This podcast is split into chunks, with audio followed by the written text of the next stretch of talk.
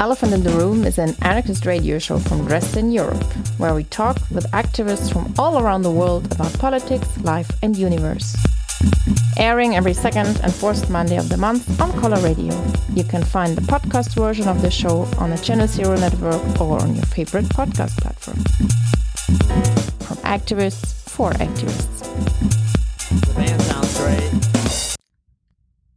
Hello, here at Elephant in the Room. My name is Nina, and the show today is dedicated for the 8th of March. The 8th of March is the day of the feminist struggle, the struggle against patriarchy and for equality. War is one of the most violent expressions of patriarchy. Women, children, and queer people are highly affected and facing a lot of violence during wartime. For that reason, we want to give today space for feminists who are in Ukraine right now, fighting and resisting the Russian invasion. And we have several voices collected by the Solidarity Collectives. And therefore, we start with a short statement about their motivation to present those voices. March 8, a day symbolizing freedom, a day motivating to fight, a day when the voices of feminists can be heard by millions of protesters walking the common path of equality. But the path of Ukrainian women changed dramatically on February 24, 2022. The beginning of the full scale invasion in Ukraine became an existential turning point in the lives of millions of people. A peaceful, safe reality burned in the flames of Russian rockets, was crushed by tanks marked Z shot with civilians of Bucha. Thousands of women decided to resist the aggressors from the east. They joined the armed forces of Ukraine to defend their homes, families, friends, those they love, freedom and independence of the people. Our initiative supports eight women and non binary fighters who two years ago marched on equality in Ukraine and the world, and today they defend Ukraine at the cost of incredible efforts. Each of them is a heroine. Each has an incredible story. Sometimes you wonder how much courage, strength, inspiration there is in one person. Each of them sacrificed something. Each of them lost someone.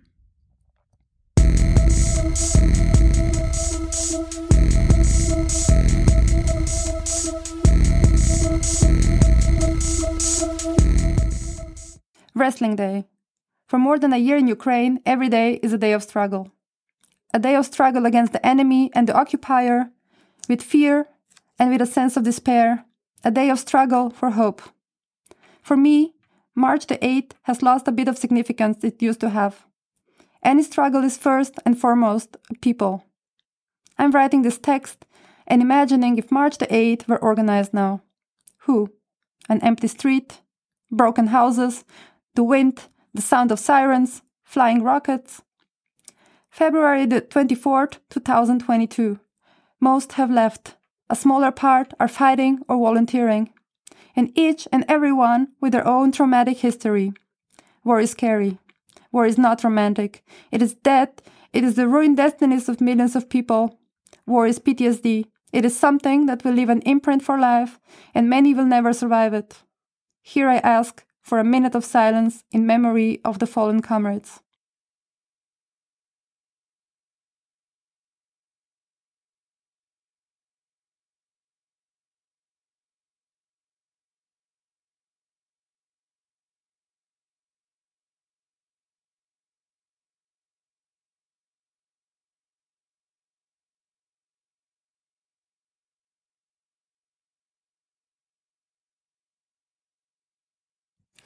Those who are at war now need support much more than they say, even more than they say in the media or anywhere else.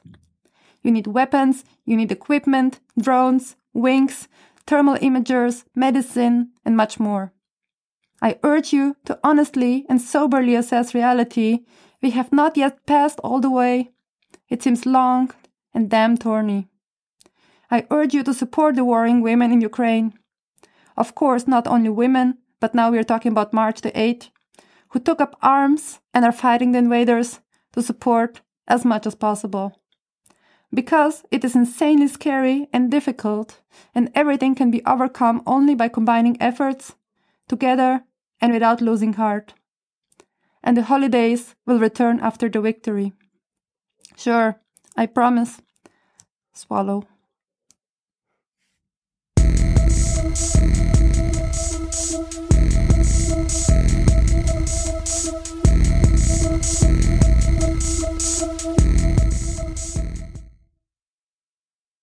The next text is from Chimera. She's referring to an ongoing discussion in the Ukrainian society about cultural heritage from Soviet Union. And 8th of March was introduced as a holiday uh, during Soviet Union. So right now the government wants to abolish this holiday and replace it with another day. I remember gluing a postcard for my mother for March 8 in the second grade. The number 8 was formed by dried beans glued to cardboard. You can't come up with something more kitschy and one that devalues and distorts this day than putting it into the meaning of the day of spring and beauty. And these endless stupid postcards, tulips, sets of shampoos, and drunkenness to honor once a year the color of the team. Therefore, it is possible to understand that part of our society that advocates the abolition of this holiday as one of the last shitty heritage.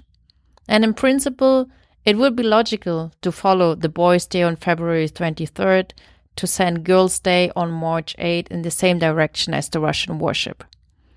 But there's not only one meaning. March 8 in the world is not a day of spring and beauty, but a day of struggle for women's rights. And this is still relevant, given the problems faced by many women in the world and in Ukraine in particular. This is especially true during the war, because then the level of poverty, unemployment, violence, and discrimination is off scale, and women are primarily affected by them. Therefore, while the problems of the struggle for women's rights are relevant, this day remains relevant. I am at war now, like more than 5,000 other women who are fighting and 60,000 who serve. I also fight the Russian aggressor. I want us to quickly defeat this empire of evil. And after the victory, patriarchy remain our only enemy. But it will be overcome. Death of the empire, death of patriarchy. Chimera.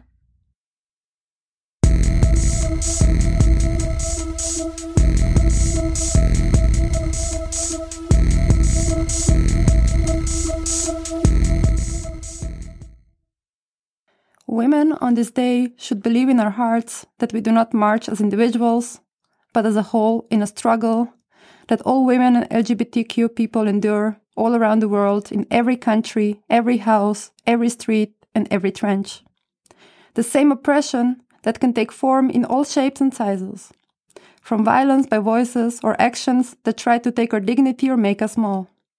But we are not small, we are strong.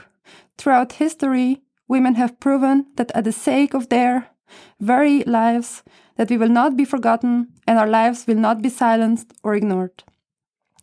So on this day, we remember so many who came before us, who fought and died for all of our voices to be heard, and who continue to do so in the battles in the frozen sunflower fields of Ukraine or in the blistering heat and hardened rock of Kurdistan. All of theirs and so many others' memories serve as an example to us all the courageous fallen ones. Their lives will always continue to have meaning because we, the living, refuse to forget them. Because women do not buckle or yield when faced with the cruelty of this world. We push forward together, we scream out together, we love, and we rage together.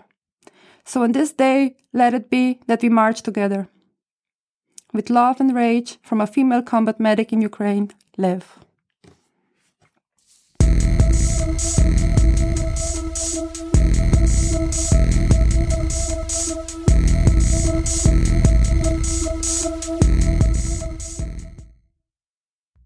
One year at full scale war. Although nine years since it all had started with the massacre at Maidan and the escape of our former Russian sympathizer, President Yanukovych. Of course, I felt an increase of anxiety in me and our society around these days, and it's still there. Russians are known to be obsessed with numbers, so we were expecting escalation of terror exactly in a year after the full scale invasion. Also, our minds and bodies are in distress cause of re traumatization.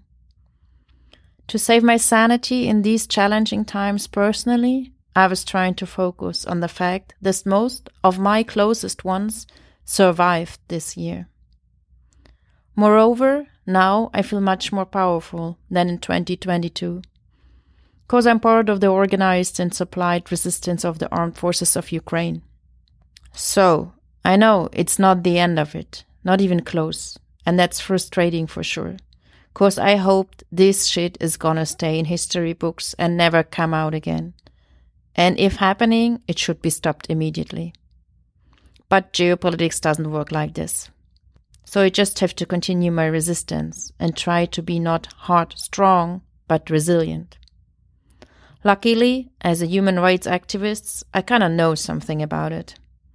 Moreover, thanks to my personal experience and support of my fam LGBTIQ plus sisters and brothers, I never feel alone and I'm getting all best military supplies and little heartwarming souvenirs. Moreover, I'm pleased that Ukraine's resistance against the terrorist Russian state is still getting a lot of attention worldwide, and our refugees are taken good care of. Thank you for supporting Ukraine in our anti imperialistic battle. Zemlenika.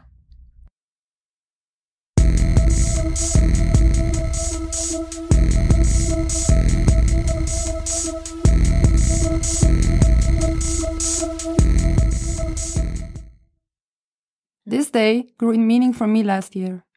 It happened so that accidentally I came to Ukraine to fight on the 8th of March. I didn't plan that.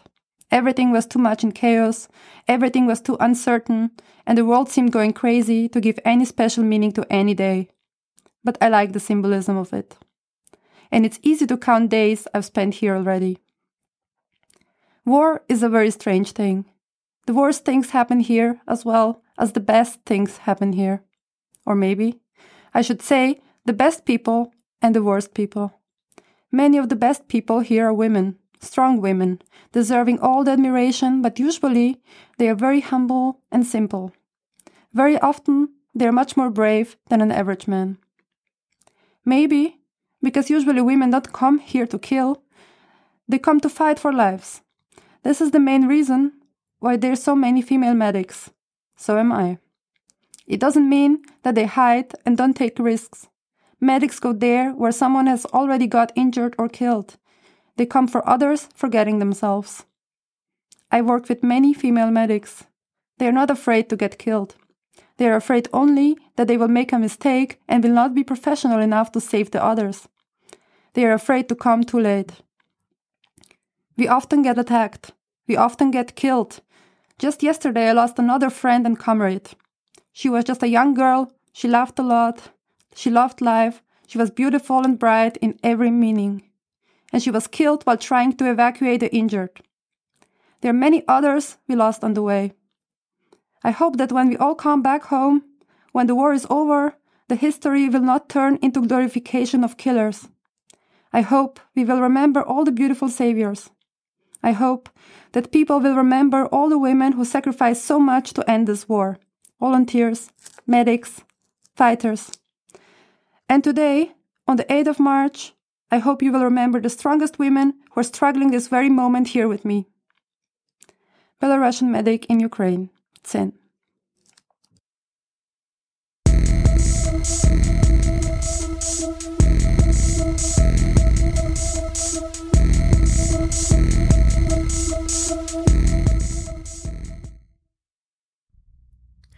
I lived in Germany for over five years. In recent years, I've learned a lot about the views of German society on the history of Eastern Europe, and I didn't like what I learned. I liked the fact that people of Eastern European descent are fighting to make these views change. I'm proud of you. My close German comrades, friends, were very worried about my life when they found out that I was going to serve the Ukrainian people and for some reason did not remember the slogans about struggle and freedom that we shouted together at various protests. They tried to convince me that my decision was not right and staying alive was more important. I wanted them to start donating to needs of the Ukrainian military. This would mean solidarity, a word that is so fond of being used in Western Europe. In Germany, large scale protests are still taking place in which they call not to give Ukraine weapons, but to sit down with Russia at the negotiation table. Would you sit down at the negotiation table with the rapist who pleads not guilty?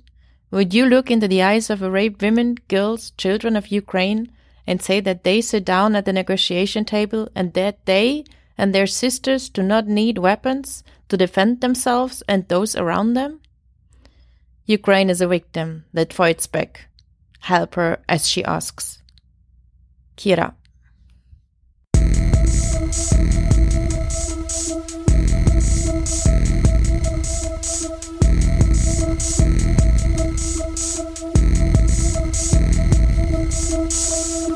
If you want to support the anti authoritarian resistance against the Russian imperialism, then check out solidaritycollectives.org. Dignity, respect, and equality. Smash imperialism and nationalism, destroy patriarchy, abolish capitalism. Let's fight together